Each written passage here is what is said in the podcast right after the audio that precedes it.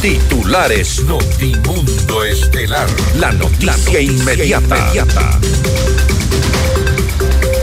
El presidente Daniel Novoa decreta estado de excepción en todo el territorio nacional por grave conmoción interna tras incidentes en al menos seis cárceles del país. El secretario de Comunicación Roberto Isurieta anunció que se filtró información del operativo para trasladar a alias Afito a la cárcel de máxima seguridad La Roca. Agentes penitenciarios permanecen retenidos en cinco cárceles del país tras amotinamientos por la fuga de alias Fito, líder de la banda delictiva de los choneros. La Fiscalía General del Estado formuló cargos en contra de dos funcionarios penitenciarios por la fuga de alias Fito. El gobierno envía a la Corte Constitucional nueve preguntas más para incluir en la consulta popular. El juez nacional Felipe Córdoba acepta el pedido de fiscalía y pide difusión roja para que la Interpol localice y capture a Javier Jordán y Daniel Salcedo procesados por el caso Metástasis. El presidente Daniel Novoa designa a José Julio Neira como secretario de la Política Pública Anticorrupción. La canciller Gabriela Sommerfield anuncia la implementación de visados para controlar la migración en el país. En la información internacional, la policía de Perú rescató a 40 menores de edad que eran víctimas de explotación sexual y desarticuló una banda delictiva vinculada al tren de Aragua. El gobierno de España dispone el uso obligatorio de mascarillas en todos los centros hospitalarios del país a partir del 10 de enero debido a una ola de gripe. Con el auspicio de Villa Martirica, con la confianza de Rivadeneira Barriga, 40 años de experiencia. Cámara de Comercio de Quito, 116 años contigo. Hospital Metropolitano, tu vida es importante para mí. Programa de información apto para todo público.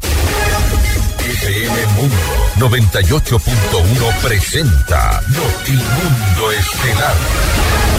Noticias, entrevistas, análisis e información inmediata. Notimundo, la mejor forma de terminar la jornada bien informado. Conducción, Fausto Yepes y María del Carmen Álvarez. Dirección de Noticias, María Fernanda Zavala. Dirección General, Cristian del Alcázar Ponce. Notimundo Estelar. Desde los estudios más modernos del país.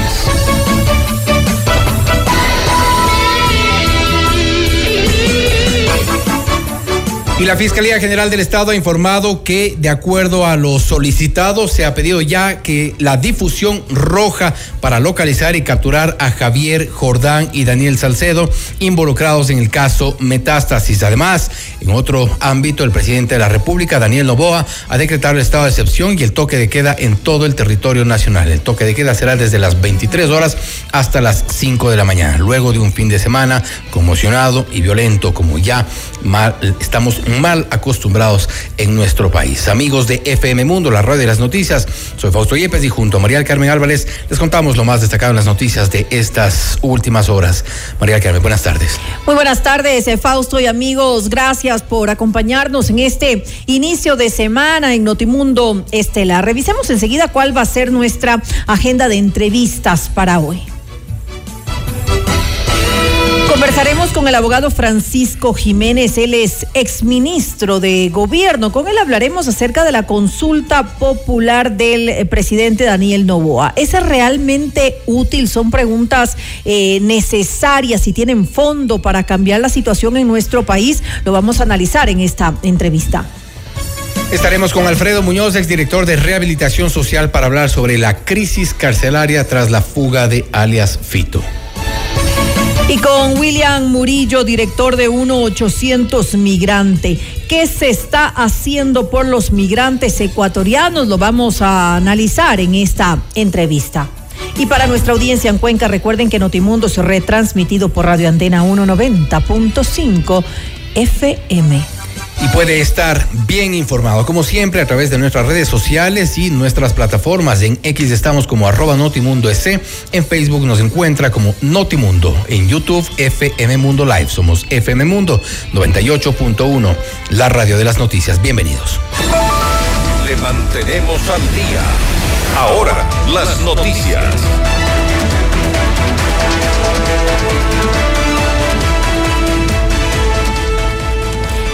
El presidente Daniel Novoa decretó estado de excepción en todo el territorio nacional, incluidas las cárceles del país, por grave conmoción interna tras los motines en al menos seis cárceles. Enseguida, algo más de lo que dijo el primer mandatario. Ecuatorianos, se acabó el tiempo en el que los condenados por narcotráfico, sicariato y el crimen organizado le dictaban al gobierno de turno qué hacer. Lo que estamos viendo en las cárceles del país es el resultado de la decisión de enfrentarlos.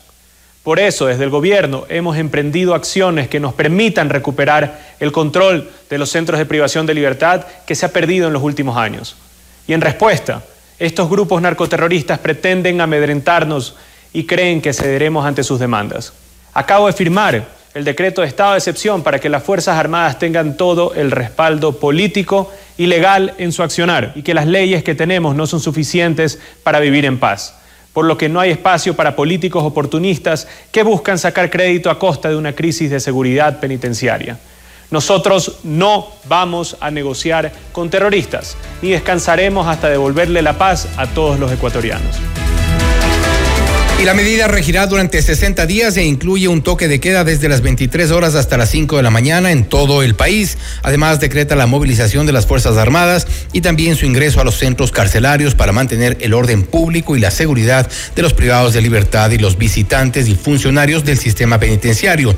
La normativa también declara zona de seguridad a los centros privados de la libertad, así como el perímetro de un kilómetro a su alrededor para que las fuerzas del orden realicen controles y dispongan los cierres viales. A propósito de este tema también están abiertas nuestras líneas en el 098-999-9819 para sus comentarios y también eh, las sugerencias que podrían también llegar desde la ciudadanía respecto de esta crisis carcelaria. Este es uno de los primeros momentos quizá más graves que enfrenta el gobierno del presidente Daniel Novoa en cuanto a la inseguridad y estas han sido sus acciones. ¿Qué opinan nuestros oyentes? Insistimos, nuestro número es el 098-999-9819 en WhatsApp. Continuamos informando, al menos 12 guías eh, penitenciarios permanecen retenidos por los internos tras los amotinamientos carcelarios que se registraron desde esta eh, mañana en las cárceles de El Oro, Loja, Chimborazo, Cotopaxi y Azuay.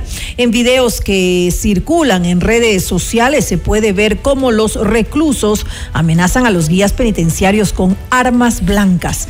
En una de las imágenes, uno de los guías lee un comunicado en donde pide al presidente Daniel Novoa y al director del Servicio Nacional de Atención a Personas Privadas de la Libertad, SNAI, Luis Saldumbide, que no se realicen traslados y que tampoco envíen uniformados para hacer controles en los centros penitenciarios del país. Y después de más de 24 horas que comenzaron las intervenciones en la cárcel regional, las Fuerzas Armadas publicaron las primeras imágenes de las acciones que han ejecutado. La entidad indicó que han desplegado a nivel nacional, empleando personal, equipo y medios logísticos para realizar operaciones militares y de seguridad en los diferentes centros de privación de la libertad del país. Ahí tenemos las imágenes difundidas por las Fuerzas Armadas. Y 15 horas después de que se informara que José Adolfo Macías, alias Fito y líder de la banda delictiva Los Choneros, se habría fugado de la cárcel regional, militares y policías ingresaron al centro penitenciario a realizar un operativo de control de armas, explosivos y otros objetos prohibidos. A la par, el presidente Daniel Novoa presidió la reunión del Consejo de Seguridad Pública y del Estado, en la cual se definieron varias acciones para dar con la ubicación de Macías y reforzar la seguridad a escala nacional. Esta mañana Roberto Isurieta, secretario de Comunicación del Gobierno, entregó más detalles de cómo se dio a la fuga alias Fito. ¿Se sabe cuándo se fugó Fito? Lo más probable se dieron infiltraciones y es cuestión de horas. Fue cuestión de horas. ¿Pero cuándo? Fue cuestión de horas antes. O sea, se fugó Lo más ayer- probable- este fin de, este fin de semana. Primero, primero, la búsqueda continúa. La búsqueda continúa. Se fugó este fin de semana, más o menos ese es el tema. Muy probablemente horas antes. Todas las investigaciones de si se dieron infiltraciones y cómo la persona, el prisionero, no estuvo en su lugar, esas investigaciones se darán a conocer en el momento que ¿Se tengamos resultados. Y se de- investigando en este ¿Se momento. encontró un túnel, se encontró algo forzado? Está, la operación continúa. Tenemos que entender que tenemos un sistema de cárceles que está absolutamente fallido y todos lo conocemos. Y Surieta también justificó el accionar del gobierno en medio de la violencia que se desató tras la fuga de Adolfo Macías de la cárcel regional de Guayaquil. Lo mejor que podría, si se quiere, haber, la, mejor decisión que podría haber tomado el Estado es simplemente no hacer nada. ¿Cómo no este hacer nada?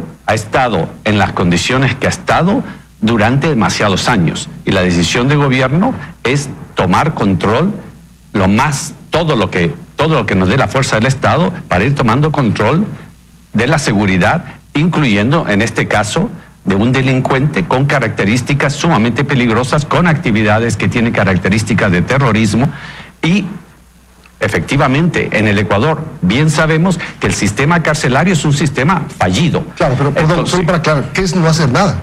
no hacer nada es que dejar que las cosas se den así. Es que no se Eh, puede ni siquiera tener como opción eso, pues, porque es obligación del una Estado. opción, una opción habría sido lo que, lo que ha pasado en todos los gobiernos.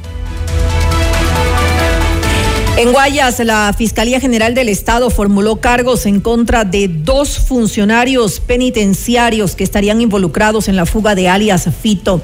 El delito del que se les acusa es la presunta evasión tras la desaparición del cabecilla de los choneros reportada este domingo 7 de enero. La entidad informó que pese a que justificó la solicitud de prisión preventiva, el juez de turno en la unidad judicial cuartel modelo dictó medidas sustitutivas como prohibición de salida del país y presentación ante el fiscal del caso para los procesados Iván A y Marco A. Luego de esta decisión, la fiscal Diana Salazar se pronunció y condenó que el sistema de justicia no actúa con coherencia en el trabajo de evitar la impunidad. Salazar agregó que estas medidas eh, permiten que los responsables continúen al servicio de quienes buscan evadir la justicia y seguir corrompiendo el sistema. El alcalde de Guayaquil, Aquiles Álvarez, dispuso el despliegue de todo el contingente municipal en puntos clave de la ciudad para que se ejecuten patrullajes preventivos. En su cuenta de X, el burgomaestre indicó que la medida responde a los acontecimientos ocurridos el domingo, refiriéndose a la fuga de alias Fito. Precisó además que las 83 camionetas de la alcaldía están desplegadas y las 34 mil cámaras vigilan permanentemente la ciudad. Añadió que los agentes de control municipal y los agentes civiles de tránsito están estratégicamente ubicados en los 19 distritos de Guayaquil para intervenir en cualquier situación que demande la atención. La fuga de alias Fito de la cárcel regional de Guayaquil evidencia que el plan Fénix del gobierno no tiene norte y que el servicio de atención a privados de la libertad, SNAI, está corrompido y no ha cumplido con ninguno de los objetivos. Así lo señaló Cristian Zurita, periodista y ex candidato presidencial en Notimundo al día. Eh, lo que evidencia es que el plan Fénix no existe. El plan Fénix era simplemente una oferta uh, de campaña uh, que no tenía estructura, no tenía objetivos, eh, no tenía uh, doctrina y se ha llegado simplemente a actuar eh, de forma pues muy espontánea eh, con respecto a las acciones de seguridad que tiene que tomar el Estado. El hecho de decir que no se le diga Fito, porque tiene un plan bonito, eh, pues creo que era al revés. Eh, yo creo que Fito, digo, no le digan a Daniel el plan eh, que voy a, a, a, llevar a cabo. Y pues eh, creo que es un terrible y brutal golpe al gobierno, sí, eh, este hecho. Eh, porque el SNAI, pues ahí existe una serie de, eh, de confabulaciones y de aliamientos mutuos que señalan que esta entidad pues ya no tiene, eh, -huh. no cumple ningún objetivo real frente a lo que para lo que fue constituida. Es decir, esto es un espacio que debemos demolerlo. Y en el contexto de corrupción institucional e infiltración del crimen organizado en las más altas esferas del Estado, Zurita consideró necesario que se realice una prueba de ADN a los restos del narcotraficante Leandro Norero, financista de la organización delictiva Los Lobos, para corroborar que no se trata de una nueva jugada para evadir a la justicia. Y recordemos que pues ahora a la luz de lo que significa el caso Metástasis, sí, al menos 20 servidores judiciales, algunos de alto nivel, eh, cuatro de ellos son jueces nacionales, sí. Eh, uno de ellos es, es, fue expresidente de la Corte, perdón, del, del Consejo Nacional de la Judicatura. Tenía a su servicio 12 policías, sí y pues había, había jueces eh, en la provincia de Cotopaxi. Eh, de tal manera eh, que no es descabellado pensar de que puede tratarse también de un plan. Así como Fito tenía un plan para escaparse y lo ejecutó de manera brillante, es mejor salir de cualquier duda. Sobre todo es para salir de dudas. Así que es mejor manejarnos en sano y pues hacer un examen un examen de ADN a los restos de, de Leandro Norero y pues determinar si se trata o no.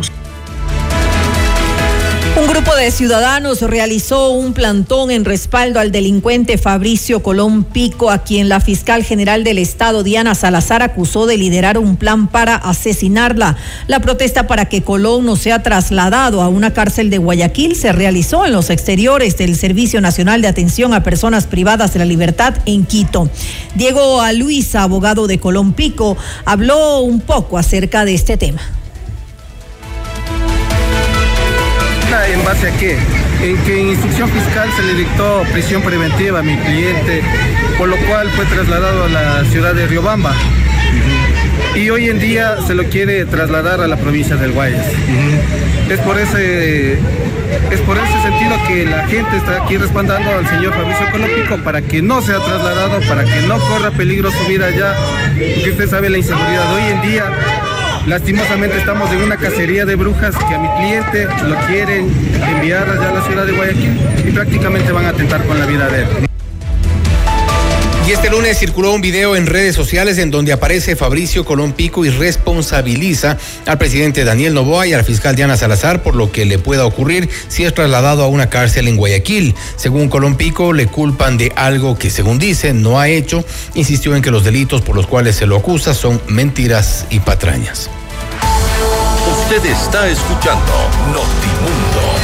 Periodismo objetivo, responsable y equitativo.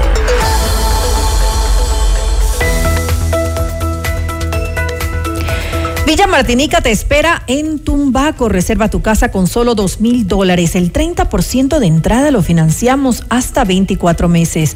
Puedes aplicar a un crédito hipotecario del 70% de hasta 25 años al mejor interés anual con cualquier entidad bancaria. Visita villamartinica.com con la garantía de Rivadeneira Barriga Arquitectos. 40 años de experiencia. Para casos de cáncer de próstata, lo más indicado hoy en día es la prostatectomía robótica y en el Hospital Metropolitano la hacemos.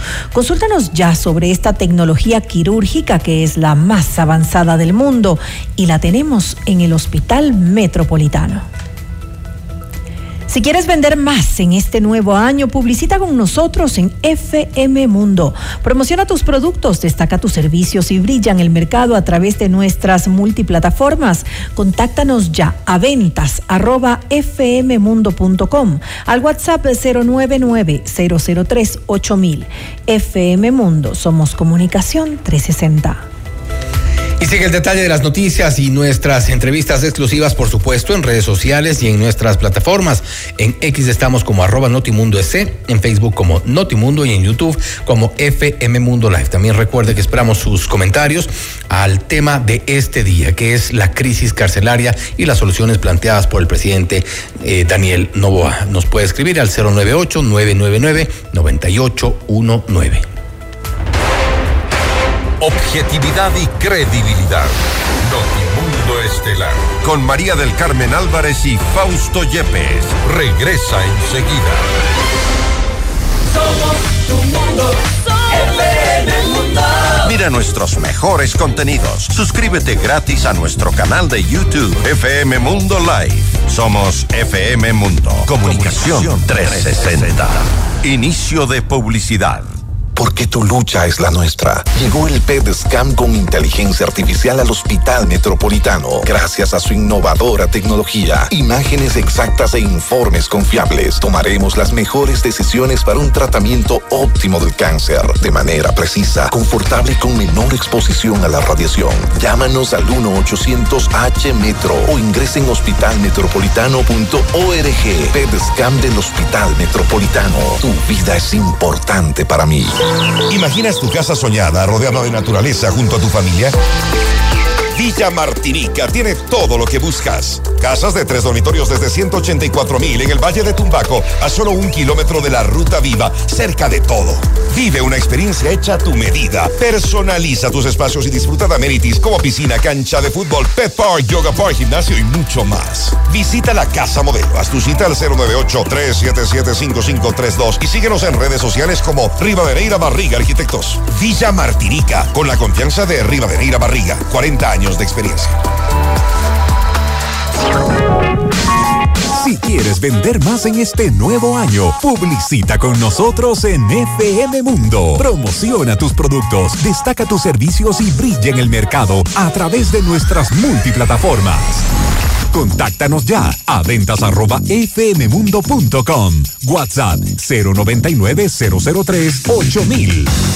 FM Mundo. Somos comunicación 360. Somos tu mundo. FM Mundo. Somos FM Mundo. Comunicación 360. Fin de publicidad.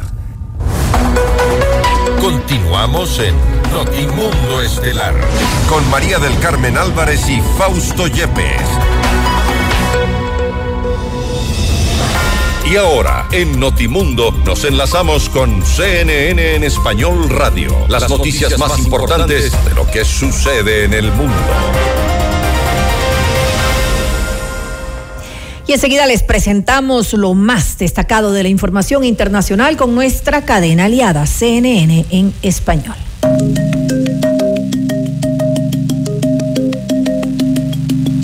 Hola, soy Patricio León desde la Ciudad de México y estas son las cinco cosas que debes saber a esta hora. Este lunes por la mañana se publicó la cuarta ronda de documentos de una demanda relacionada con Jeffrey Epstein, pederasta convicto que murió en la cárcel mientras esperaba un juicio por cargos federales de tráfico sexual. Los documentos forman parte de una demanda civil por difamación interpuesta en 2015 por Virginia Roberts Jeffrey, una mujer estadounidense que afirmó que Epstein abusó sexualmente de ella cuando era menor de edad y que Ghislaine Maxwell, exnovia de Epstein, colaboró en los abusos. Se espera que todos los documentos, incluido el material que aún se debe publicar, incluya cerca de 200 nombres entre ellos los de algunos de los acusadores de Epstein, de políticos y empresarios destacados. Astrobotic Technology, la compañía que desarrolló el primer módulo de aterrizaje lunar que se lanza desde Estados Unidos en cinco décadas, dijo que su nave espacial ha sufrido una pérdida crítica de propulsor al intentar corregir la trayectoria después de encontrarse con un problema importante en el espacio. Según anunció la compañía apenas unas horas después del lanzamiento desde Florida hacia la Luna, este lunes por la mañana temprano, la nave espacial estaba en peligro. El módulo de aterrizaje lunar denominado Peregrine no pudo ubicarse en una posición de cara al Sol, probablemente debido a un problema de propulsión. La orientación descarriada impidió que la nave espacial cargara sus baterías. Las acciones de Boeing cayeron este lunes hasta un 8,6% en las operaciones previas a la apertura del mercado, lo que supuso una pérdida de casi 13 mil millones de dólares en el valor bursátil de la empresa. Esto sucede ante la preocupación de los inversores por los daños que puede sufrir su negocio, después de que un trozo del fuselaje de un Boeing 737 MAX 9 se desprendió en pleno vuelo.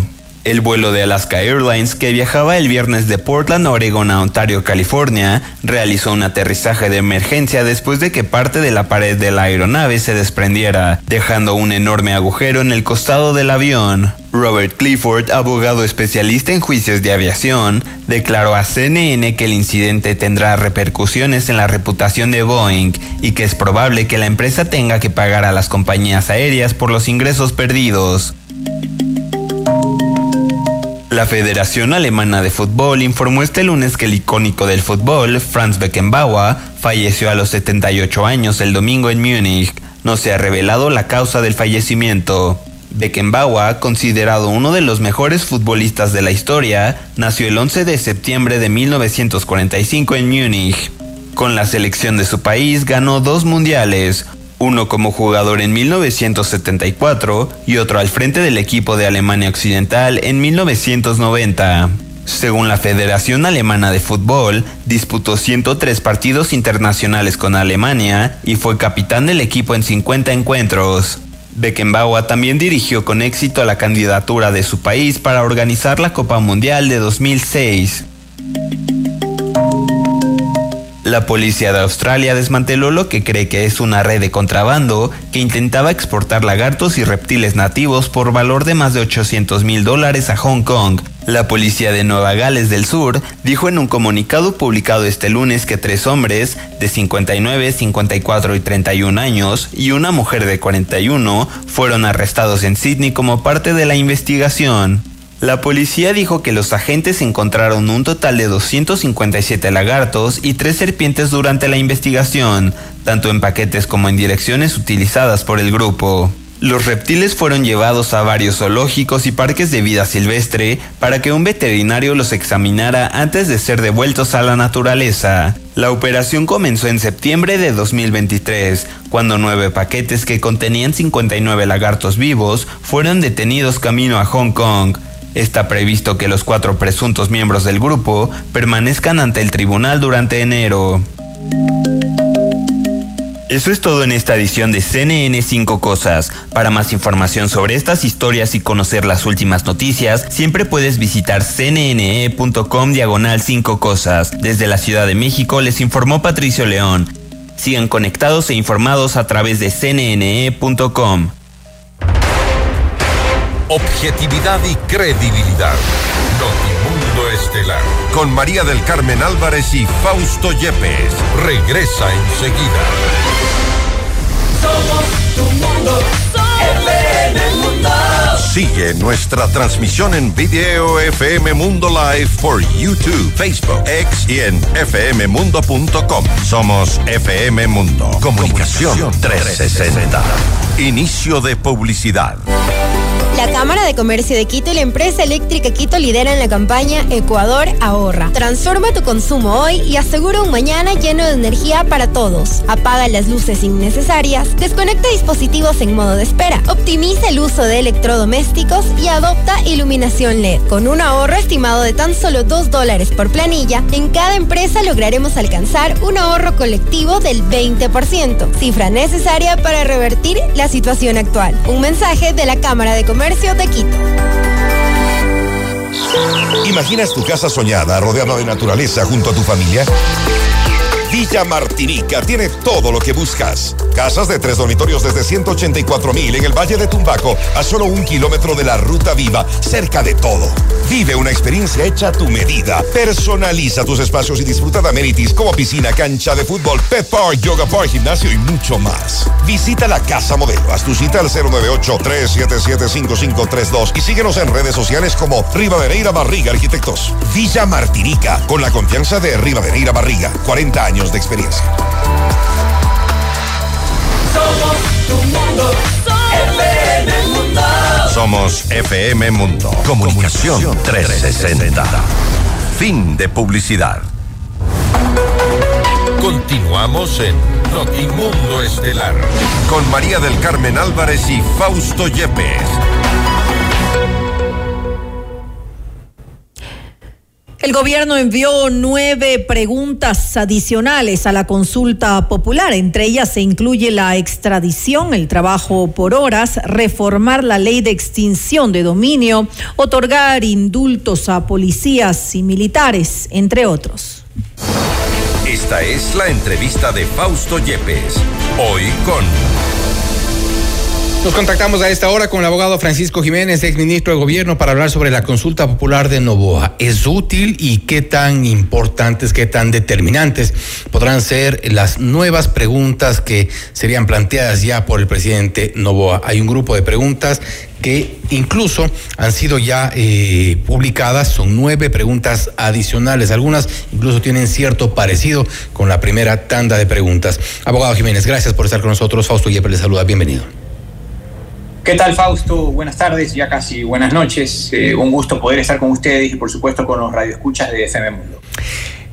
Gracias, abogado Jiménez. ¿Qué tan útil podrá ser esta, este nuevo pliego de preguntas, tomando en cuenta que, por ejemplo, de alguna revisión breve que hemos hecho, eh, la segunda pregunta es eh, similar a la pregunta número nueve del, del, primer bloque que había sido enviado por parte del presidente Daniel Novoa y da la impresión que si en la primera, en el primer grupo no había una orientación clara de lo que se quería, en el segundo grupo de preguntas tampoco.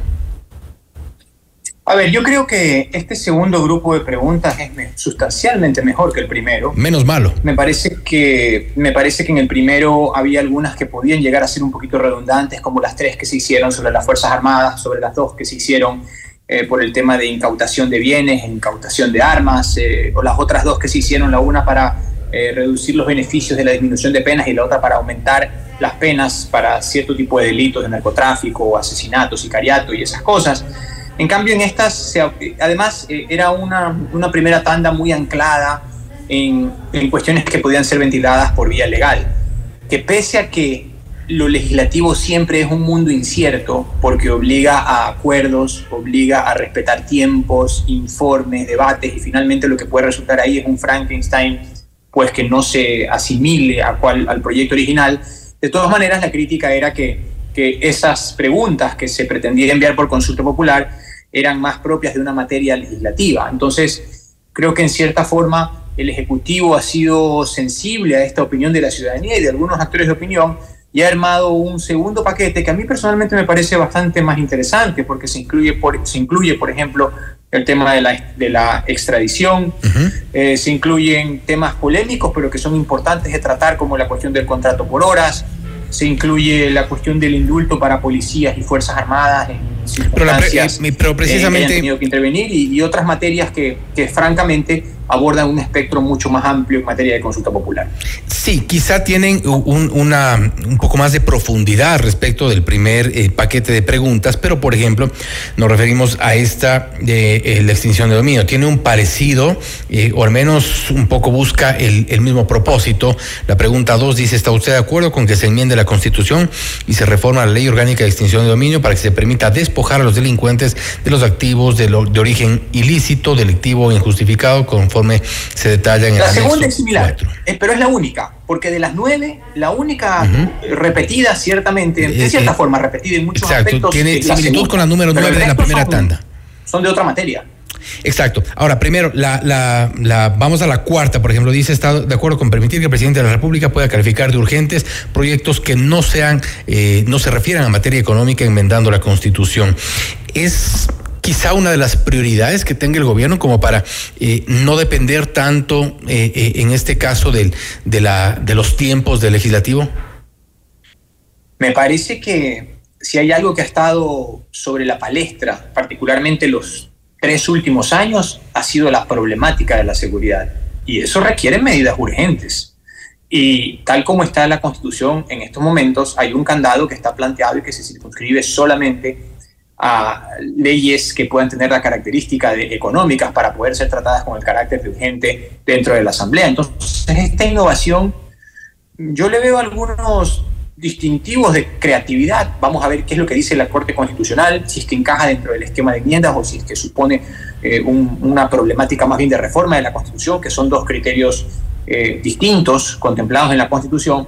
Pero me parece que, por ejemplo, esa cuarta pregunta que se refiere a ampliar el espectro de las leyes enviadas al Parlamento con el carácter de urgente para justamente eh, abrir el tema a materias tan importantes como la seguridad, me parece que es un espacio de discusión interesante. Claro, habría que ver qué es lo que dice ahí el anexo. Todavía no hemos tenido acceso al anexo porque apenas fueron entregadas las preguntas ahora la han sido filtradas las preguntas. El anexo porque tampoco se trata de abrir esto como un abanico de, de, oportunidades o de posibilidades para que se puedan producir arbitrariedades. Yo creo que valdría la pena que ese anexo circunscriba cuáles serían las materias que podrían tener esa característica para ser enviadas por el Ejecutivo al Legislativo y ser tratadas como urgentes, y la principal de ellas es indiscutiblemente el tema de seguridad. Ahora, en este análisis vamos a la pregunta número 5 y ahí habla del eh, conceder indultos durante la sustanciación de causas penales a los servidores de la policía o de las Fuerzas Armadas o del Cuerpo de Seguridad y Vigilancia Penitenciaria. De alguna forma, creo que eso es importante también llevar a un análisis mucho más exhaustivo. Indulto para eh, policías, militares, Cuerpo de Seguridad y Vigilancia Penitenciaria, cuando lo que vemos básicamente es que los cuerpos de vigilancia penitenciaria están lamentablemente infiltrados por la, las bandas de crimen organizado y son precisamente quienes nos han quedado viendo en todas las crisis carcelarias de, los últimos eh, años. A ver, si hay algo que está claro es que el problema de seguridad en el Ecuador empezó por una crisis carcelaria. Eso está claro, porque antes teníamos problemas de seguridad y criminalidad que se expresaban en la calle y que tenían un perímetro, por decirlo así, relativamente limitado. Hoy ese perímetro indiscutiblemente se amplió, ahora resulta que ya todo el mundo les dice GDO, grupos de delincuencia organizada, se habla de carteles de países anclados en países extranjeros, tanto de Europa como de la misma América Latina, pero no nos olvidemos que esto empezó como una crisis carcelaria.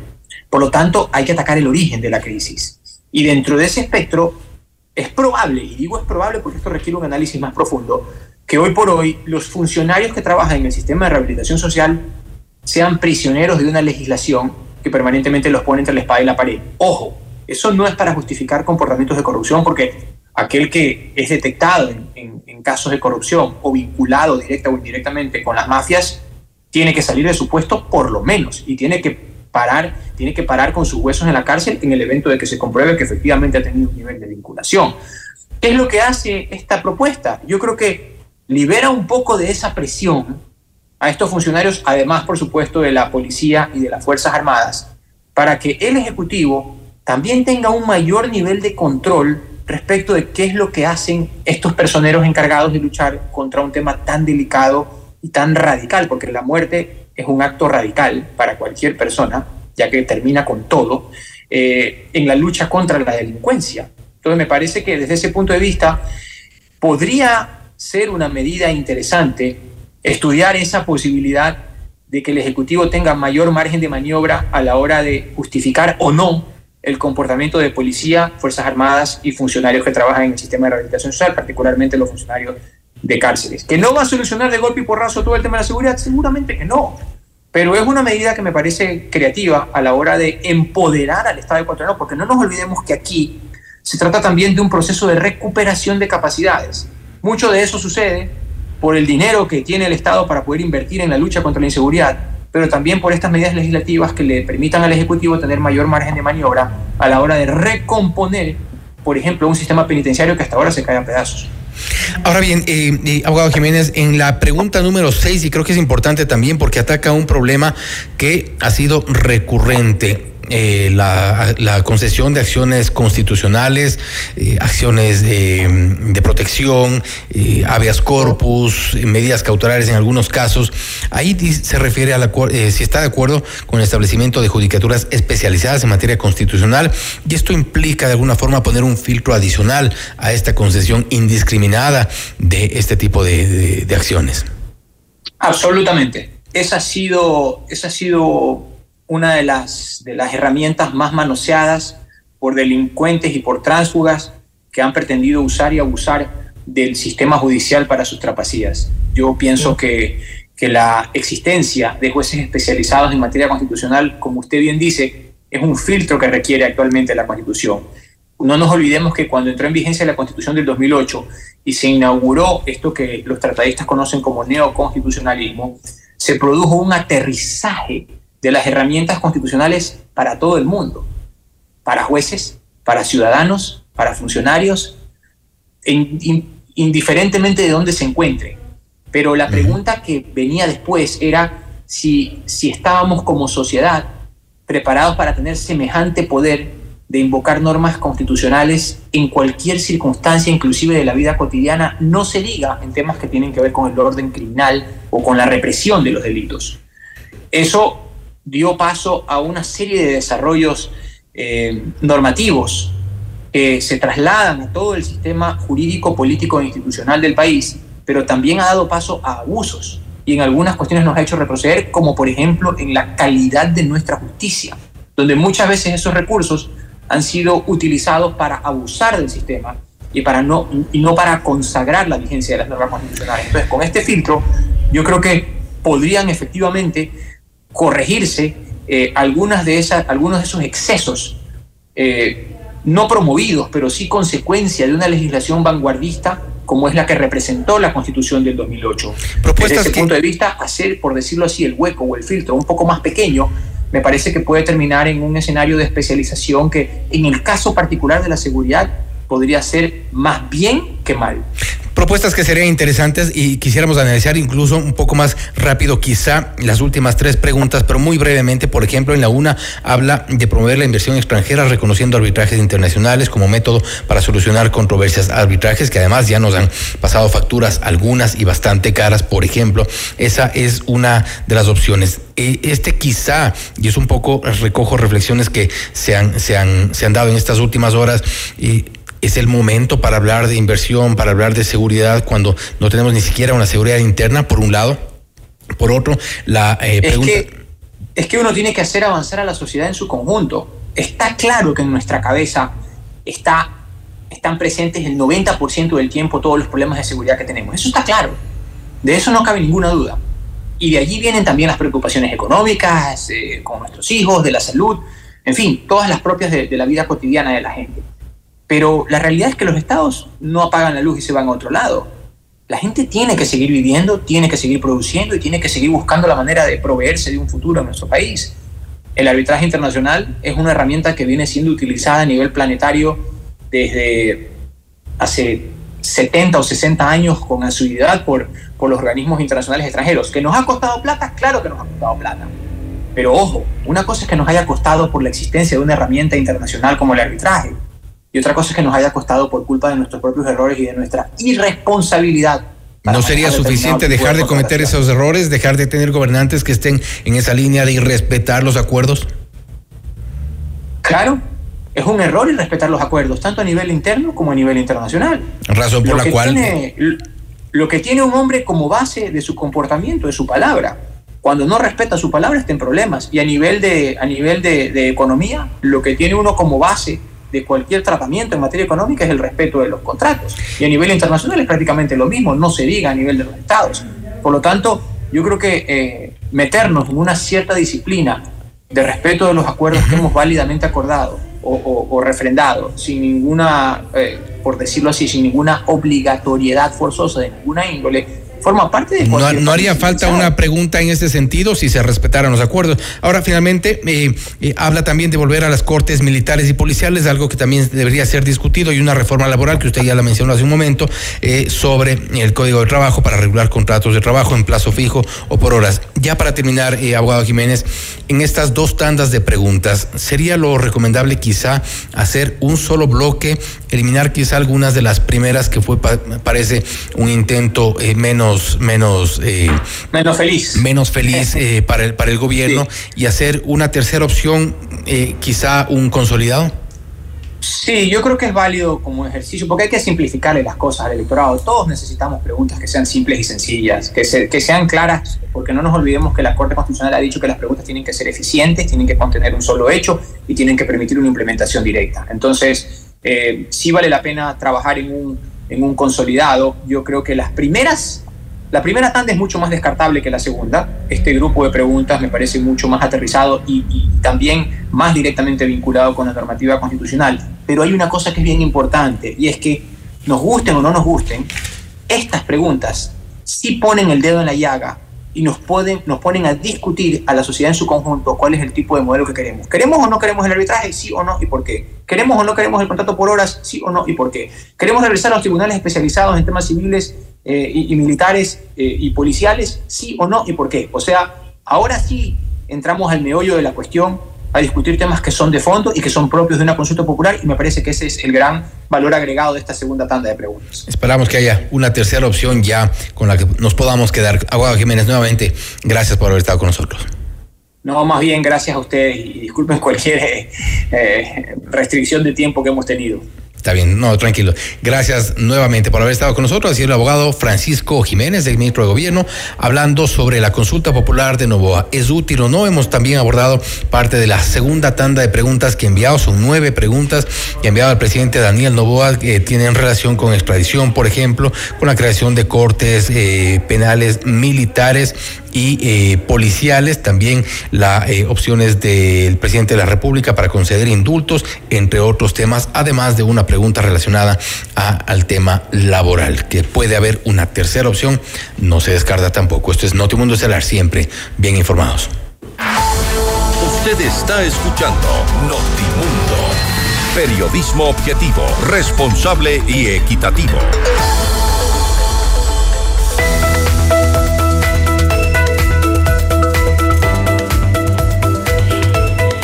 La Cámara de Comercio de Quito y la empresa eléctrica lideran la campaña Ecuador Ahorra. Apaga las luces innecesarias, desconecta dispositivos, optimiza el uso de electrodomésticos, adopta iluminación LED. Con una reducción de tan solo dos dólares por planilla, alcanzaremos un ahorro colectivo del 20%. Esta cifra es necesaria para revertir la situación actual. Este es un mensaje de la Cámara de Comercio de Quito. Pícaro Resto Grill es el mejor lugar para un momento entre amigos y familia. Exquisito menú, variedad de cócteles, música en vivo. Te esperamos desde las 13 horas de martes a sábado. Disfruta de lunch Pícaro por tan solo 14 dólares con 99 centavos. Los niños comen gratis y los miércoles son de no cover. Estamos en Cristóbal Cangotena, Isabela Católica. Reservas al 099-074-0000. Pícaro, las cosas ricas de la vida mantenemos al día. Ahora, las noticias.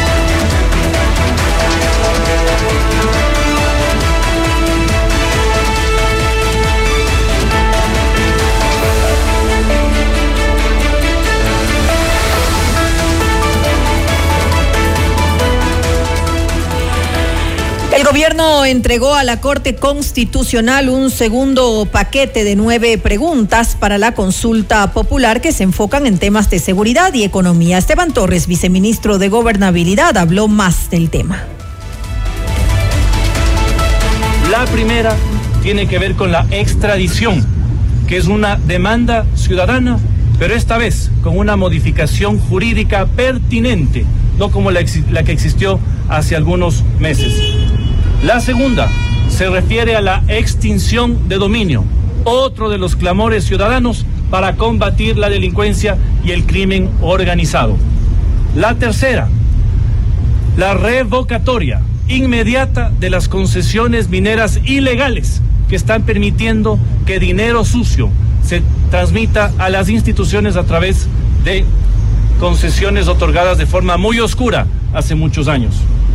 La cuarta pregunta, respecto de la posibilidad para que los proyectos urgentes que mande el presidente de la República no estén solo en temas económicos, sino que sean temas de seguridad y en temas de interés nacional. Y Torres también amplió las preguntas que tienen que ver con indultos paramilitares y policías y la regulación de la justicia constitucional. La quinta pregunta, un respaldo como lo ha dado este gobierno a los policías y a los militares, para que se permitan los indultos sin tanto trámite a todos aquellos agentes de la ley que combaten la delincuencia y que se enfrentan día a día contra lo que está pasando en el país en estos momentos. La sexta pregunta, el establecimiento de una justicia constitucional especializada para evitar la corrupción que se está dando en estos momentos. La sexta pregunta, incorporando la opción del arbitraje internacional este momento prohibido por la Constitución para permitir una mayor inversión en el Estado ecuatoriano. La octava pregunta, jueces especializados que juzguen a, policías y a militares. Y finalmente, la pregunta nueve, una demanda por los jóvenes y una demanda por el trabajo. Permitir el trabajo por horas el movimiento Construye, por su parte, agradeció al gobierno por tomar en cuenta sus preguntas para la consulta popular. Además, ofreció su apoyo si el proceso apunta al bienestar de la población. El asambleísta Jorge Peñafiel detalló 13 recomendaciones que realizaron al gobierno. En primera instancia, incorporar la extradición de nacionales de conformidad como ha sido presentada nuestra propuesta de enmienda constitucional aquí en la Asamblea Nacional en primera instancia. En segunda instancia, queremos emplazarle al presidente de la República de que incluya en la consulta popular la reforma a la justicia, que pasa necesariamente por ofrecer el anonimato a los jueces, así como una jurisdicción y competencia territorial fuera del país para poder despachar y de esa manera proteger su integridad.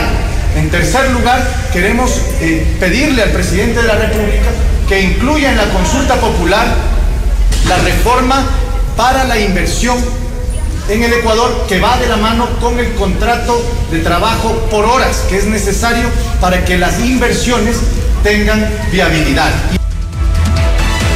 La mayoría de las preguntas entregadas a la Corte Constitucional para la consulta popular del gobierno no tendrían un dictamen favorable, según explicó Salim Saidán, abogado constitucionalista en Notimundo al Día. Añadió que el contenido de las interrogantes demuestra que el presidente Daniel Novoa carece de un equipo de asesores especializados en derecho constitucional, administrativo y penal. Sí, yo veo una oportunidad desperdiciada por parte del gobierno nacional al ingresar en la Corte Constitucional eh, una serie de preguntas que ya están reguladas en el ordenamiento jurídico. Le pongo ejemplo. Em, el procesamiento em, de los eh, miembros de las fuerzas del orden, de los militares y de los policías, ¿sí? está sujeto a ciertas reglas de acuerdo a la ley de uso de la fuerza. En la ley del uso de la fuerza, me parece que es del artículo 53 o 54, ya se establece que no serán objeto de prisión preventiva los eh, policías militares que estén siendo procesados. Por lo tanto, se les garantiza la defensa en libertad. ¿Para qué nos preguntan eso? Para que vuelvan a preguntar algo que ya está contemplado en el ordenamiento. En todo caso, eh, yo creo que lo que se confirma es que el presidente de la República eh, no está rodeado de asesores jurídicos con pleno conocimiento en derecho constitucional, en derecho administrativo, en derecho penal, para garantizar el, eh, justamente que las, las preguntas no sean redundantes. En entrevista con Cristian del Alcázar, la canciller Gabriela Sommerfield se refirió al trabajo de la entidad en materia de migración. Además, anunció la posible implementación de visado para países que no requieren el documento para ingresar a Ecuador. Así es. De hecho, estamos trabajando en tres frentes en esta materia. La primera, revisando todos los países que tienen visado, cuánta gente entra, cuánta gente sale, cuál es el movimiento y aquellos países que de los últimos requerimientos de visado que se impusieron, eh, sigamos con, eh, o haya nuevos países que sigamos con una cantidad de eh, extranjeros que se están quedando en el país, vamos a implementar nuevos visados. Esa es una herramienta súper rápida y eficaz. ¿Se van a implementar nuevos visados entonces? Para aquellos países que necesitemos implementar, porque se están quedando en el país y no está viendo ese flujo que, entran y salen, o sea, no está equilibrada esa balanza, lo vamos a hacer. Eh, estamos justamente en ese tema, en esa revisión interna. Segundo, tenemos una ley dentro de la Asamblea que está en revisión, que estamos haciendo modificaciones justamente en estos temas. Y la canciller Sommerfeld también se refirió a la creación de un nuevo viceministerio para un mejor manejo de recursos. Internamente hemos encontrado que hay cooperación por 1.500 millones de dólares, 1.500 millones de dólares que está ya entregada al Ecuador, que hay acuerdos firmados, cuando digo entregados porque están los acuerdos firmados, pero no ha llegado a aterrizar en el Ecuador por falta de gestión en las diferentes instituciones. 1.500 millones. ¿Usted sabe cuánto movería la, economía 1.500 millones en lo que es producción, de, eh, producción, generación de empleo? Y otros 500 millones más que están por aterrizar, pero falta la firma de, convenios que están listos para la, su firma y su implementación. Son dos mil millones que estaban por ahí abajo en una dirección. La orden del presidente es con el mismo recurso humano y los mismos recursos que cuenta Cancillería, vamos a abrir una, eh, un viceministerio de cooperación que va a hacer el seguimiento y va a ayudar a destrabar todo lo que esté trabado y aterrizar estos dos mil millones de dólares que sí nos hacen falta. Finalmente, Gabriela Sommerfield detalló el avance de los acuerdos comerciales que tiene Ecuador con otros países. Primero lo que estamos haciendo es culminar dos que ya están en proceso y que son importantes para el Ecuador. Eh, de la República China, que está ahorita en asamblea y que tenemos fe y, y, tenemos confianza de que va a salir aprobado, lo cual nos abre una oportunidad de eh, nuevos mercados, nuevamente repito, para poder producir más, exportar más, fortalecer nuestro sistema eh, dolarizado, nuestra economía dolarizada a través de, eh, de, traer más divisas al país, pero también la generación de empleo, que es lo que finalmente se está buscando. Y por otro lado, eh, tenemos el de Costa Rica, ese todavía no entra a la Asamblea, pero próximamente debería estar entrando. ¿Usted trabajará en nuevos también, Gabriela? Por supuesto, por supuesto que lo estamos haciendo este rato, lo estamos trabajando. Y el asambleísta del Partido Social Cristiano, Vicente Tayano, solicitó a la Comisión de Justicia la comparecencia de la ministra de Gobierno, Mónica Palencia, y del director del SNAI, Luis Saldumbide, para ampliar la información sobre la fuga de alias Fito de la cárcel regional de Guayaquil. A través de un oficio, el legislador propuso que la convocatoria a los funcionarios de gobierno de Daniel Novoa se ejecute de manera urgente en medio de los amotinamientos carcelarios registrados.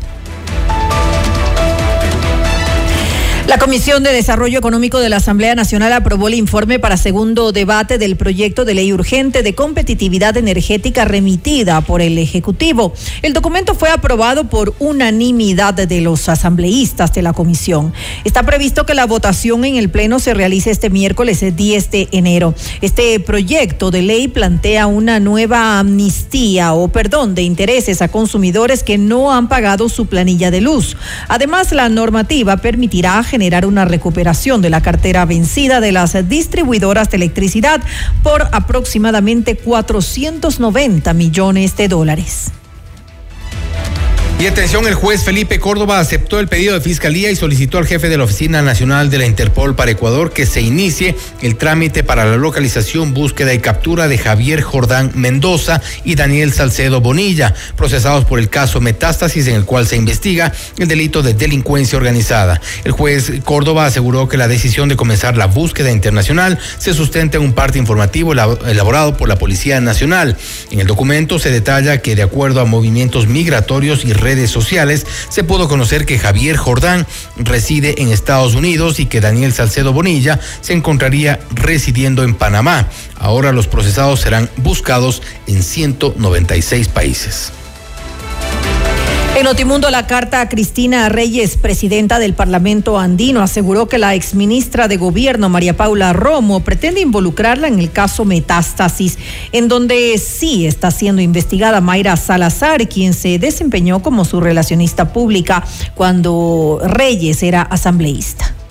Que no puedo permitir, Gisela, es una eh, especie de, de novela fantasiosa que una ex ministra de gobierno que no está en el país que ya sí tiene procesos judiciales pendientes, que ha sido vinculada con delitos de lesa humanidad, con los temas carcelarios, muchos de sus subordinados salen también en los chats eh, mencionados con, los, con las personas que han sido detenidas, cree toda una novela fantasiosa de que la destituimos como ministra de gobierno porque yo tenía una relacionista pública en mi equipo. Ella me país. mencionó y mencionó este hecho cierto de que ha sido mi colaboradora en la época de la Asamblea Nacional y tanto en los micrófonos de FM Mundo hizo estas vinculaciones de manera maliciosa.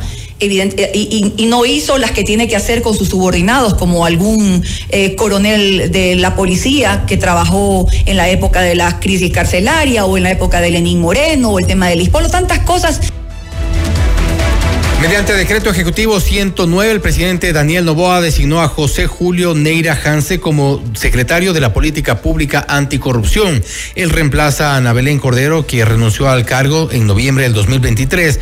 Neira no registra información de haber ocupado cargos públicos, pero se conoce que sería amigo cercano del mandatario. La secretaría fue creada el pasado 3 de mayo del 2022 por el expresidente Guillermo Lazo, quien designó a Luis Fernando Verde Soto como su representante. La entidad tiene tiene como objetivo crear condiciones necesarias de coordinación e intercambio interinstitucionales para conseguir una gestión pública ética con la prevención, investigación, detección, sanción, recuperación y control del gasto público de calidad. Noticias, entrevistas, análisis e información inmediata. Notimundo Estelar regresa, enseguida. Somos tu mundo, mundo. Mira nuestros mejores contenidos. Suscríbete gratis a nuestro canal de YouTube FM Mundo Live. Somos FM Mundo. Comunicación 360. Inicio de publicidad porque tu lucha es la nuestra. Llegó el PEDSCAM con inteligencia artificial al Hospital Metropolitano. Gracias a su innovadora tecnología, imágenes exactas e informes confiables, tomaremos las mejores decisiones para un tratamiento óptimo del cáncer, de manera precisa, confortable y con menor exposición a la radiación. Llámanos al 1-800-H-METRO o ingresen en hospitalmetropolitano.org. PEDSCAM del Hospital Metropolitano. Tu vida es importante para mí. Si quieres vender más en este nuevo año, publicita con nosotros en FM Mundo. Promociona tus productos, destaca tus servicios y brilla en el mercado a través de nuestras multiplataformas. Contáctanos ya a ventas arroba fmmundo.com. WhatsApp 099 003 8000. FM Mundo. Somos comunicación 360. Top Show se complace en anunciar las presentaciones en Ecuador del reconocido motivador, conferencista, influencer, actor y conductor de televisión, Dante Gebel, con Presidente Tour 2024. Buenas noches, gente. Una noche para reír, conmoverte y llorar. Te vas a sorprender. Quito, nueva función, 7 de febrero, Teatro Nacional Casa de la Cultura. Preventa ya disponible en ticketshow.com.es, Río Centro, Mole Jardín, Paseo San Francisco y El Recreo. Con tarjetas Produbanco, difiere hasta 10 meses sin intereses. Dante Gebel, presidente, te lo trae Top Show. Somos tu mundo. FM Mundo. Somos FM Mundo. Comunicación 360. Fin de publicidad. Continuamos en Notimundo Estelar. Información inmediata. De acuerdo con la canciller Gabriela Sommerfield, la cifra de ecuatorianos en el exterior es de dos millones de personas. Pero ¿cuál es la realidad de los migrantes? Lo vamos a analizar en nuestra siguiente entrevista. Vamos más allá de la noticia. Notimundo Estelar en FM Mundo con María del Carmen Álvarez. Nos acompaña el doctor William Murillo, él es director de 1-800 Migrante. Doctor Murillo, muy buenas noches. Le saluda María del Carmen Álvarez. María del Carmen, buenas noches. Gracias nuevamente por estar junto a nosotros en este espacio. Doctor Murillo, es realmente eh, lamentable empezar el año con noticias como la de esta eh, familia que se encuentra desaparecida y que al parecer eh, fue arrastrada por un río ahí en el Darién, intentando pues como tantos otros seguir esta peligrosa ruta, poniendo en riesgo su vida para buscar mejores oportunidades fuera de nuestro país. Antes que nada, eh, quisiera saber si se tiene pues alguna noticia eh, sobre ellos hasta el momento, qué es lo que qué es lo que ustedes conocen. Bueno, lo que hemos dicho y hemos podido mm, observar en la información que nos han pasado los familiares es que esta familia eh, se lanzó a, cruzar el Darién, un equipo de cinco, una familia de cinco, eh, cruzaban el río y hubo una crecida, les arrastró a varias personas hay un hermano que, que, pudo salvarse y que fue el, el, que dijo que realmente había pasado este accidente. No hay ninguna, ninguna información al respecto. Conocemos que ya los familiares han solicitado información y ayuda también a la Cancillería. Eh, la Cancillería seguramente hará los trámites con la Cancillería de Panamá porque parece que ya fue en el lado panameño mm, uh -huh. y estamos a la expectativa de alguna noticia. Lo que sí le puedo mencionar es que es increíble nuestro, nuestro país, pero ya hay, eh, el día de hoy, en la tarde, por ejemplo, ya hubieron los primeros intentos de extorsión de algunas personas de Ecuador, con números telefónicos de Ecuador, con cuentas de banco de Ecuador, indicándoles de que estaban secuestrados por la guerrilla y que necesitaban 250 dólares para liberarlos y que esto no es como los secuestros de México, que se da 250 y los liberan. O sea, a pesar de tener una, una tragedia importante, siempre están estos criminales que se aprovechan, claro. a lo que puedan aprovecharse de esta familia. Es lamentable. Ahora, usted hace un momento dijo, es increíble nuestro país. Eh, ¿A qué se refiere? ¿No se tomaron las acciones eh, necesarias eh, de forma inmediata, tal vez? Bueno, me refería al tema de que, por un lado, eh, nuestro país, Ecuador, recibe más de 5 mil millones de dólares y por otro, no hay ni una palabra en relación mm. a qué es lo que van a hacer por los migrantes. Y no me estoy refiriendo solamente a este gobierno, que es nuevo. Me estoy refiriendo también a los otros gobiernos, que en los últimos eh, 8, 10 años prácticamente hemos sido invisibilizados, sin inversión, sin proyectos concretos, sin propuestas, sin alternativas. Estamos a la expectativa de que el presidente Nova cumpla con su palabra él cuando fue candidato de hijo, claramente que va a trabajar por los migrantes en el exterior, especialmente en Estados Unidos para solicitar el estatus de protección temporal, el TPS, que haría una diferencia gigantesca en la vida de por lo menos un millón de ecuatorianos en Estados Unidos. Entonces, las cifras que menciona la canciller, uh -huh. usted lo dice, si son dos millones, bueno, eso es un, una, una cifra muy importante y también una cifra muy triste. Significa si son dos millones de personas, significa que hay millones de hogares rotos, de familias destruidas por la migración, por la violencia, por la pobreza. Ahora también hay que tomar en cuenta que eh, esto representa un ingreso importante para el país. Estamos hablando de dos millones de personas, las remesas de, de los millones de, migrantes que tenemos, gente que envía pues sus recursos para mantener a sus familiares en Ecuador, eh, a pesar de que esto tiene un elevadísimo costo social, porque obviamente eh, al separarse se está rompiendo ese vínculo familiar de, eh, de, las familias desde hace ya muchos años, como usted bien lo dice. Sí, sí, lamentablemente el precio por ese por esa superación económica principalmente tiene un precio familiar muy grande, tiene un precio social muy grande.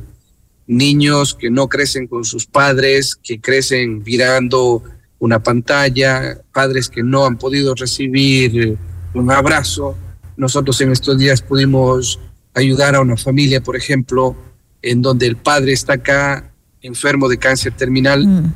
y nunca había visto a su hijo. Su hijo se quedó en el vientre de su madre. La madre también está acá. Entonces, eh, no hay una posición, un camino para decir, bueno, vamos, hagamos algo al respecto. Ese joven nunca ha recibido un regalo de sus padres en Navidad. Lo que nosotros lo damos por hecho hay otras familias que ni siquiera han tenido la oportunidad de hacerlo. Entonces, yo sí creo que hay que sincerar el debate, insistimos una y otra vez, y usted ha sido testigo de nuestras entrevistas, uh -huh. de nuestras conversaciones. Hacemos un llamado constante de que se busquen soluciones para los ecuatorianos. Pero no hay respuesta. No hay, no respuesta, hay respuesta por parte de las autoridades. Y a, y a, eso, y a eso me refería con que el Ecuador es increíble, ¿no? Eh, por un lado se recibe tantos recursos y por otro simplemente somos olvidados.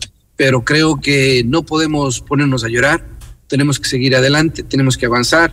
Nosotros estamos acá como organización, como un 800 migrante, hemos, hemos tomado una decisión importante y es que vamos a dedicar muchos recursos acá en Estados Unidos para ayudar a los ecuatorianos porque también vemos la falta de ayuda por parte de los consulados, de las embajadas, que a pesar que tienen recursos, a pesar que tienen la gente, no, hay el es apoyo.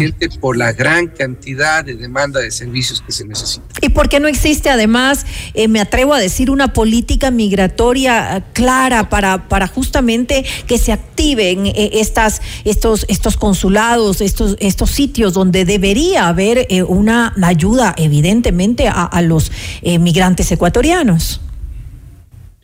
Eso es lo que se quiere.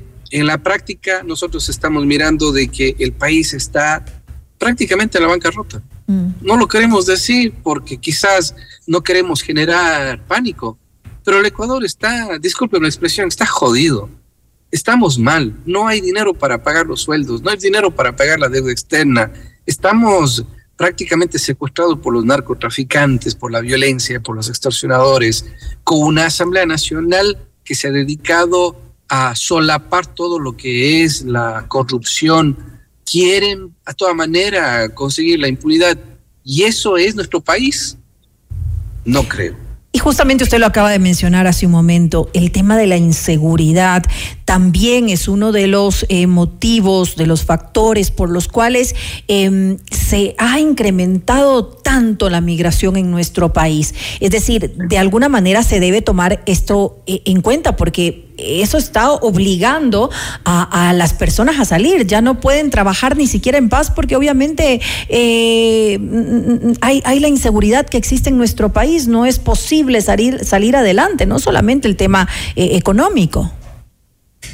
Pero mire, lo que, lo que más le puedo comentar es de que eh, a pesar de estas difíciles circunstancias, a pesar de, de que vivimos momentos muy duros con el tema de violencia, esas mismas circunstancias está provocando que muchísimos ecuatorianos, miles y miles de ecuatorianos, puedan solicitar asilo por cuestiones de violencia y les den los documentos, a pesar de esas circunstancias. Entonces, cuando un ecuatoriano llega acá solicitando asilo porque uh -huh. viene escapando de la violencia, es mucho más fácil poder demostrar de que porque Ecuador tiene un argumento. Es uno de los, uh -huh. Claro, es uno de los países más violentos. Somos más violentos que Colombia, más violentos que México, más violentos que Guatemala.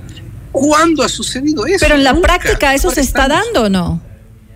¿Perdón? En la práctica eso igual no se está dando, no los están acogiendo en, en Estados Unidos a los migrantes Ojo. ecuatorianos. Ojo, una cosa es que un ecuatoriano venga a trabajar y obviamente no califica para el asilo, porque esas no son las condiciones para solicitar asilo. Y otra muy diferente es que un ecuatoriano venga escapándose muerte, del secuestro, de la extorsión, de un posible asesinato, de, de, de disparos, de robos, de extorsiones, cuando usted puede eh, demostrar, porque esa es la palabra clave, demostrar de que ha sido víctima de violencia física, de violencia eh, emocional, de violencia contra la mujer, de, de violencia política, y lo puede demostrar, esas son claves fundamentales para poder solicitar asilo y luego sustentar esa solicitud de asilo y quedarse. Pero cuando viene y dice, no, yo me voy al Ecuador porque no tengo trabajo, mm.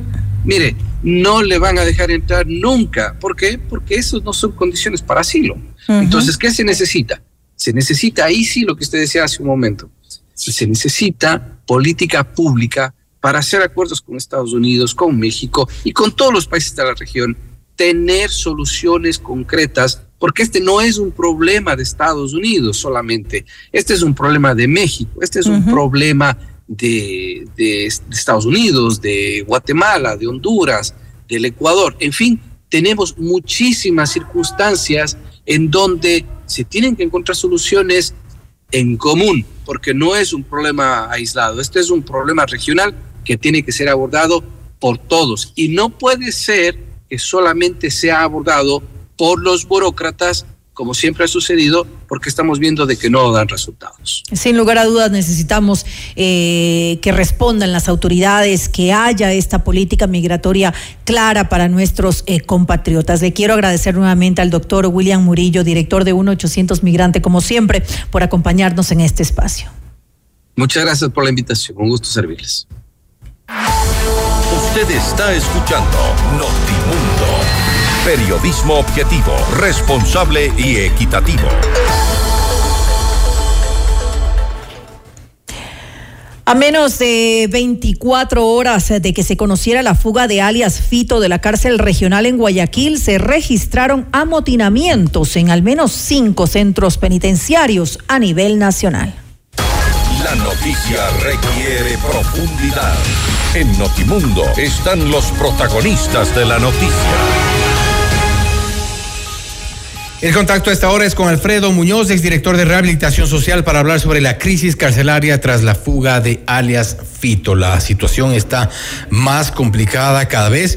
A pesar del estado de excepción, también se reporta hay, eh, hay poca información que circula por parte de las autoridades del SNAI. Sin embargo, la crisis carcelaria, hay que reconocer, no ha sido controlada desde incluso el gobierno anterior y antes, mucho antes, cuando se formó también una comisión pacificadora que terminó en nada. Alfredo, gracias por estar con nosotros. Fausto Yepes le saluda, bienvenido. Muchísimas gracias por la invitación, Fausto. Eh, saludos también a sus radioescuchas. Gracias. Y ah, gracias a usted por estar con nosotros. ¿Y cuál es la, la, la, salida que podría plantearse ya con la experiencia de haber estado en rehabilitación social? La crisis carcelaria lamentablemente tiene consecuencias ya en todo el problema de inseguridad a nivel nacional. Hace poco también se comienzan a reportar otros incidentes que tienen, se ha dicho, origen en esta crisis carcelaria. Eh, realmente, pues el hecho de que exista una posibilidad de comunicación vía celular entre los internos de los distintos centros de rehabilitación social posibilita que se coordinen acciones de alguna manera de subversión en contra del orden público. En el caso actual, pues, eh, al igual que en casos anteriores, ¿sí? Eh, se están repitiendo estos hechos. Yo eh, puedo presumir que estos hechos son una suerte de disuasivo o más, más que disuasivo, el tratar de que eh, tanto las Fuerzas Armadas cuanto la Policía Nacional miren hacia otro lado los problemas y medio que le dejen un poco suelto el, la persecución eh, del, del señor Vacías. Ahora bien, este, esta, el, el escape, la fuga de alias Fito ya ha demostrado una vez más que el sistema penitenciario está infiltrado por parte de integrantes de y de estas bandas del crimen organizado. Y no solo ellos, inclusive también el sistema de justicia, eso nos, ha demostrado el caso Metástasis, la Policía Nacional, Fuerzas Armadas, entre otros. ¿Cómo eh, poner un freno a esto? Porque eh, la fuga eh, es, es casi perfecta. Sí, casi perfecta. Sí. A diferencia de otras fugas que se han presentado en, a lo largo de la historia del sistema penitenciario, ¿sí? Allá hay que, hay que anotar algo que es sumamente importante, Fausto, ¿sí? En los centros de rehabilitación social del país, la policía hace el control de los bienes que ingresan y de las personas que ingresan. Si es que entran bienes prohibidos, es por responsabilidad de la Policía Nacional, más allá de que no se les está dando las facilidades necesarias para que puedan cumplir eficientemente su trabajo, por un lado. Por otro lado, sí, en el caso específico de la regional de Guayaquil, el, área de máxima seguridad de Guayaquil, que es donde estaba detenido el, el señor Macías, sí, está a cargo de la Policía Nacional. Yo no sé por qué se empeñan en permanentemente hablar de los eh, funcionarios penitenciarios, funcionarios penitenciarios, cuando hay que responsabilizar a cada uno de las culpas que tiene. Pero ahí, hay, hay una responsabilidad también compartida por parte de los agentes penitenciarios porque no son exclusivamente los ojos de la policía que están allí.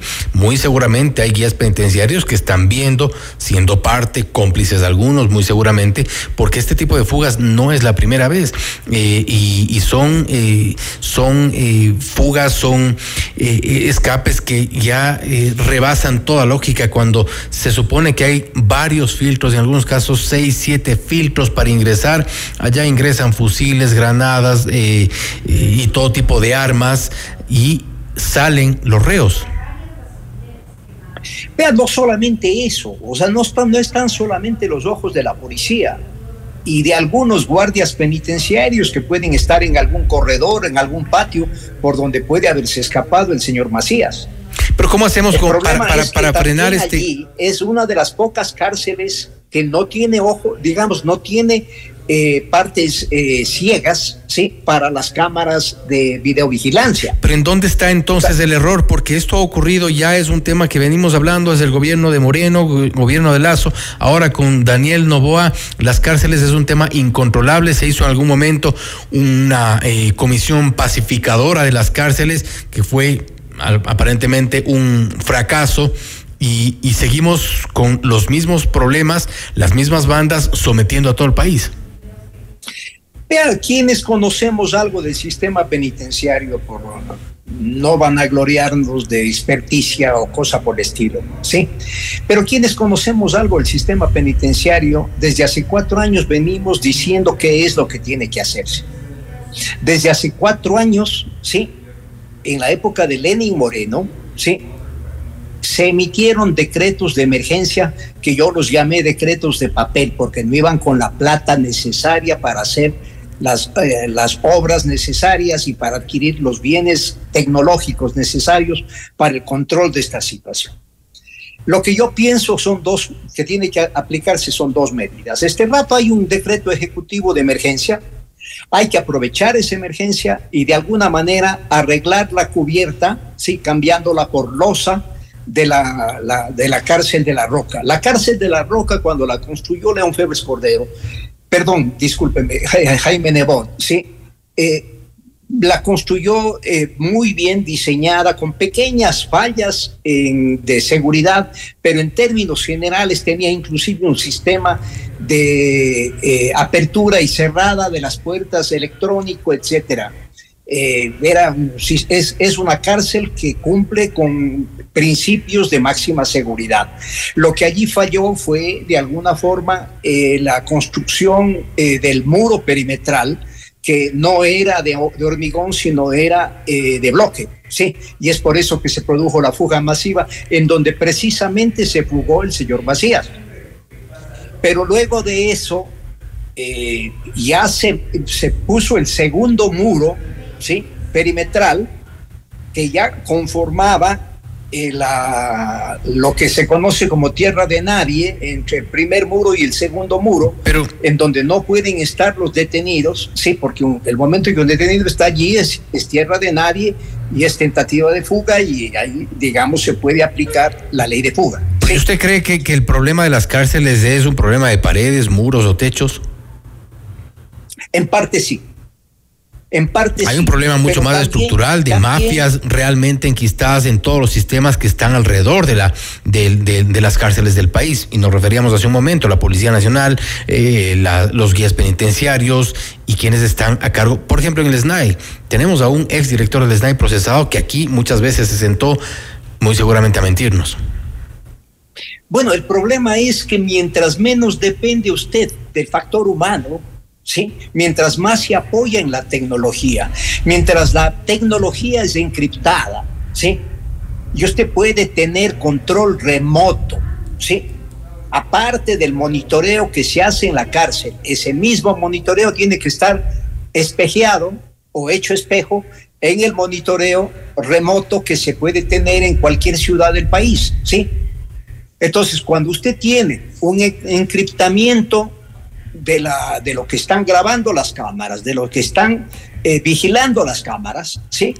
Ahí la policía no va a poder hacer lo que le da la gana.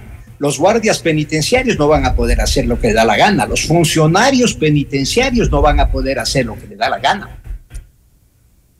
O sea, para mí es cuestión de, de apoyarse tecnológicamente. O sea, si ya hace 200 años, cuando se diseñó el sistema panóptico, se pensó en que se dependa menos del factor humano para que desde el punto de vista panóptico se pueda dominar toda la infraestructura del, penal. Sí, desde ese momento ya se pensaba en depender lo menos posible del factor humano. Ahora con la tecnología que es tan avanzada y tan barata, ¿sí? Pues lógicamente tenemos que apoyarnos en la tecnología. Pero la tecnología, lamentablemente, pero no lo hace. Lamentablemente la tecnología también es manejada por humanos. Recordemos que ahora mismo se investiga a operadores del ECU 911 que utilizaban esa tecnología que debería ser utilizada para evitar fugas, para eh, capturar delincuentes, para dar seguimiento a, a las bandas organizadas. Utilizaban para enviar la localización de periodistas, por ejemplo, nada menos que a un narcotraficante. Sí, pero cuando usted tiene doble control, la cuestión es diferente. ¿sí? Además, yo creo ¿sí? que a nivel de la Policía Nacional no se puede tener eh, dentro del sistema penitenciario, eh, cumpliendo las, las funciones de vigilancia externa conforme dice la ley, ¿sí? a cualquier policía. Hay que darles alguna forma de capacitación y especialidad. Si no se crea un grupo táctico, ¿sí? Para seguridad penitenciaria, que por lo menos haya una capacitación y no haya tanta rotación en las cárceles. Una de las ventajas que tienen los guardias penitenciarios es que como ellos no están cambiándose todo el tiempo, ellos se conocen al preso hasta cómo respira. Parte de los, de los cambios estructurales que habrá que hacer en todo el sistema penitenciario y ojalá que sean urgentes. Alfredo, nuevamente gracias por haber estado con nosotros. Gracias por la invitación, Fausto. Gracias también. Ha sido Alfredo Muñoz, exdirector de Rehabilitación Social, hablando sobre la crisis carcelaria tras la fuga de alias Fito. Precisamente el tema que hemos planteado para que nuestros oyentes nos puedan dar sus comentarios sobre las medidas que ha adoptado el gobierno y los recibimos al número 098-999-9819. 098-999-9819. Enseguida más información. Hay crisis en Esmeraldas. Ya les contamos. Esto es Notimundo Estelar. Siempre bien informados. Inmediato, inmediato, inmediato. En FM Mundo esta es una noticia de última hora.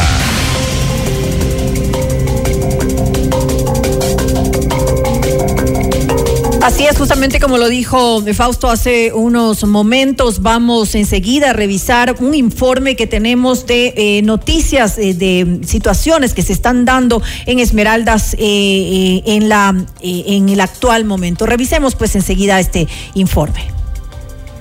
justamente pues habrían hace pocos minutos colocado pues un artefacto explosivo. Pero ya fue controlado pues por Policía Nacional y militares que están en las calles están patrullando. Justamente en este instante, en este momento, en este preciso momento se está llevando a cabo pues el, el retiro de un supuesto artefacto explosivo en la Y de Vuelta Larga, justamente en una de las gasolineras. Y también nos reportan desde Tonsupa, desde Tonsupa pues un eh, vehículo incinerado. Esto pues eh, ocurrió hace exactamente unos 50 minutos, una hora, exactamente pues es lo que nos comunican.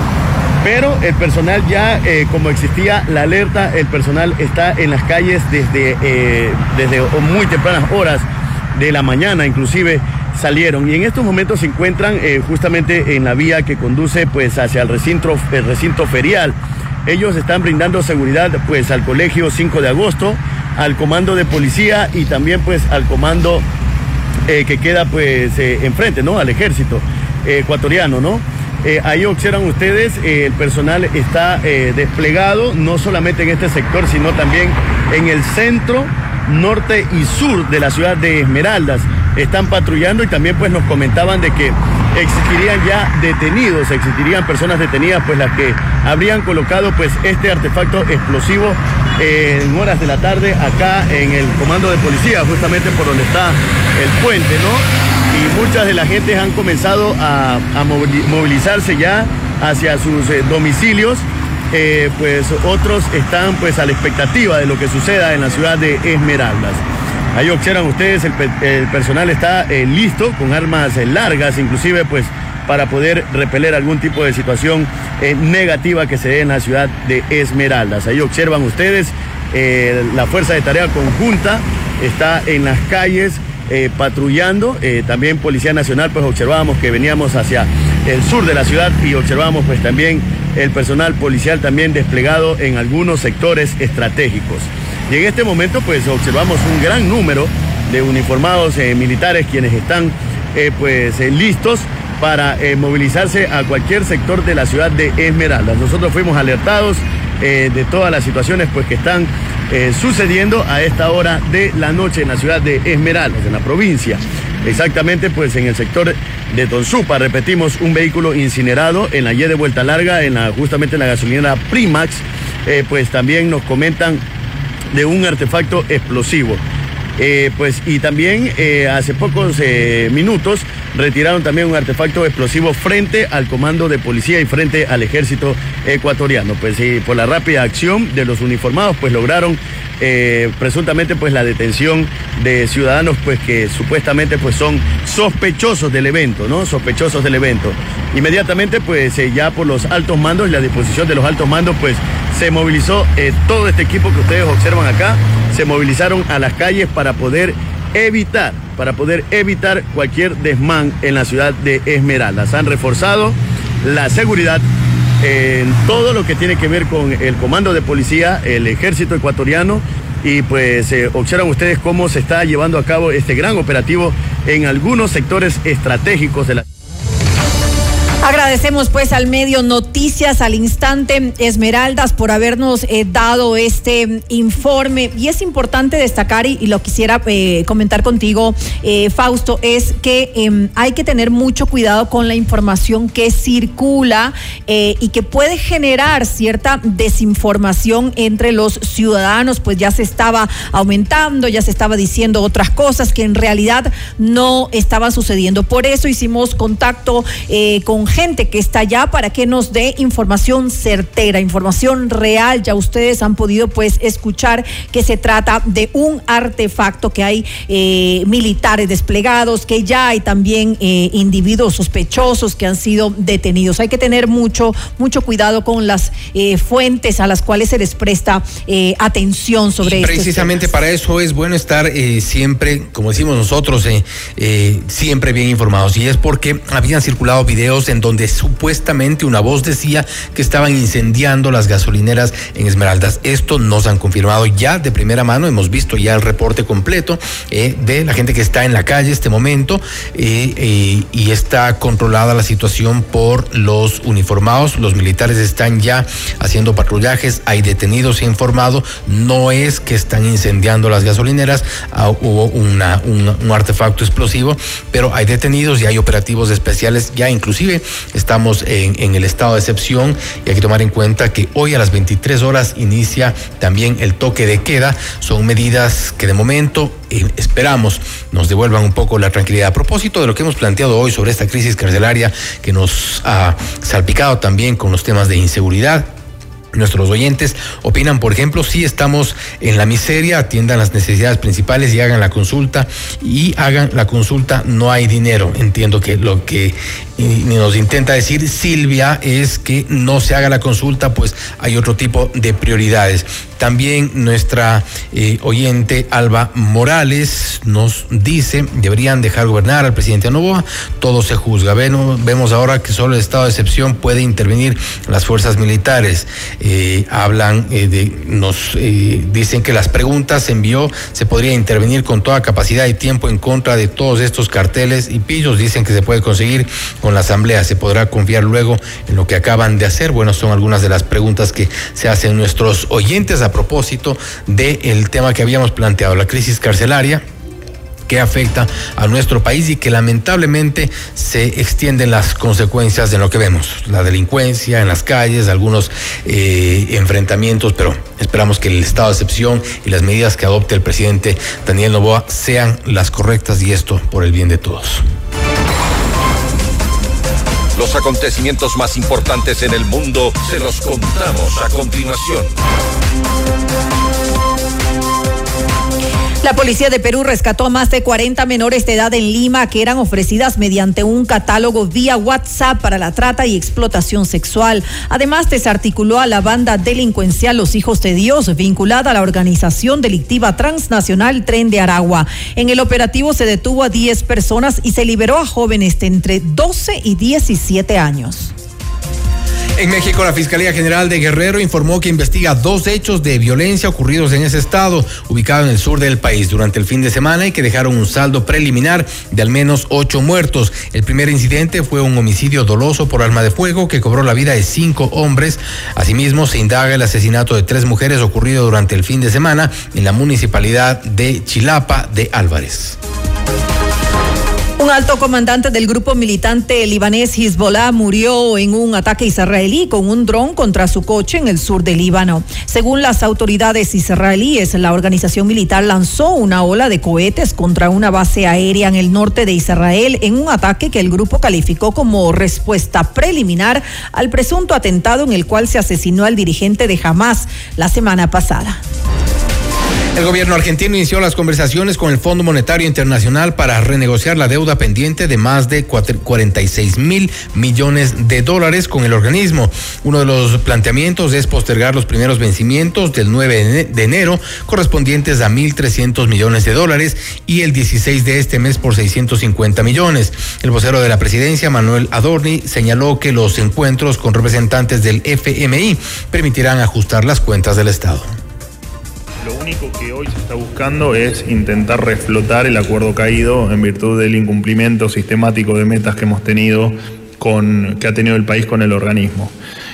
entendiendo también que todo lo que estamos haciendo está en línea con, que con creces va eh, van a ser satisfechas esas, esas metas o esas nuevas metas que se impongan, porque el plan que, está, que estamos llevando adelante es... Eh, de un orden en las cuentas eh, y en varios aspectos de la economía argentina que no debería haber ningún tipo de inconveniente como para que el acuerdo no se, no se reflote y los esfuerzos están puestos en eso.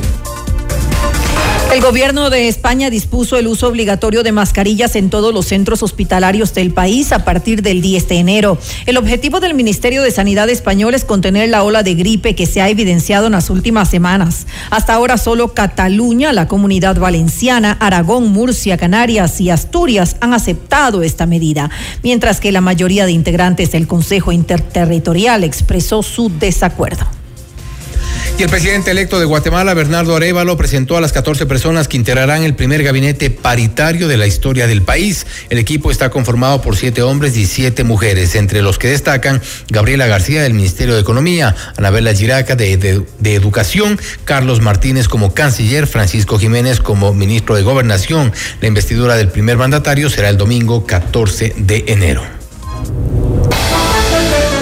Hasta aquí la información en Notimundo Estelar. Volvemos mañana con más noticias, entrevistas y por supuesto las reacciones. Información siempre eh, corroborada a través de nuestras fuentes y eso como lo hemos mencionado, como mencionaba María Carmen precisamente en lo ocurrido en Esmeraldas. Una situación eh, complicada, pero bueno, hay un estado de excepción y esperemos que las cosas mejoren. Así es, hay que corroborar las fuentes siempre. Gracias, como, como siempre les agradecemos por estar junto a nosotros en, esta, en este espacio informativo. Nos vemos mañana. Hasta mañana.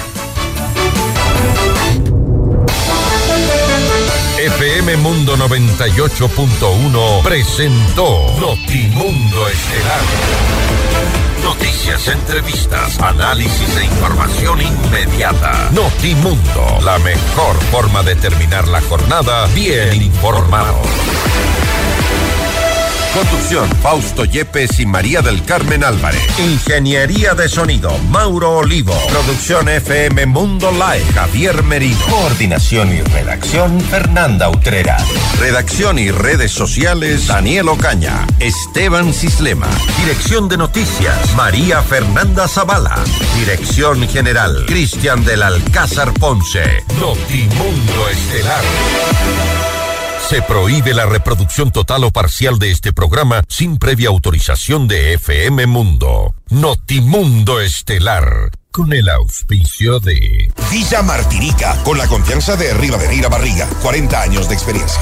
Cámara de Comercio de Quito, 116 años contigo. Hospital Metropolitano, tu vida es importante para mí.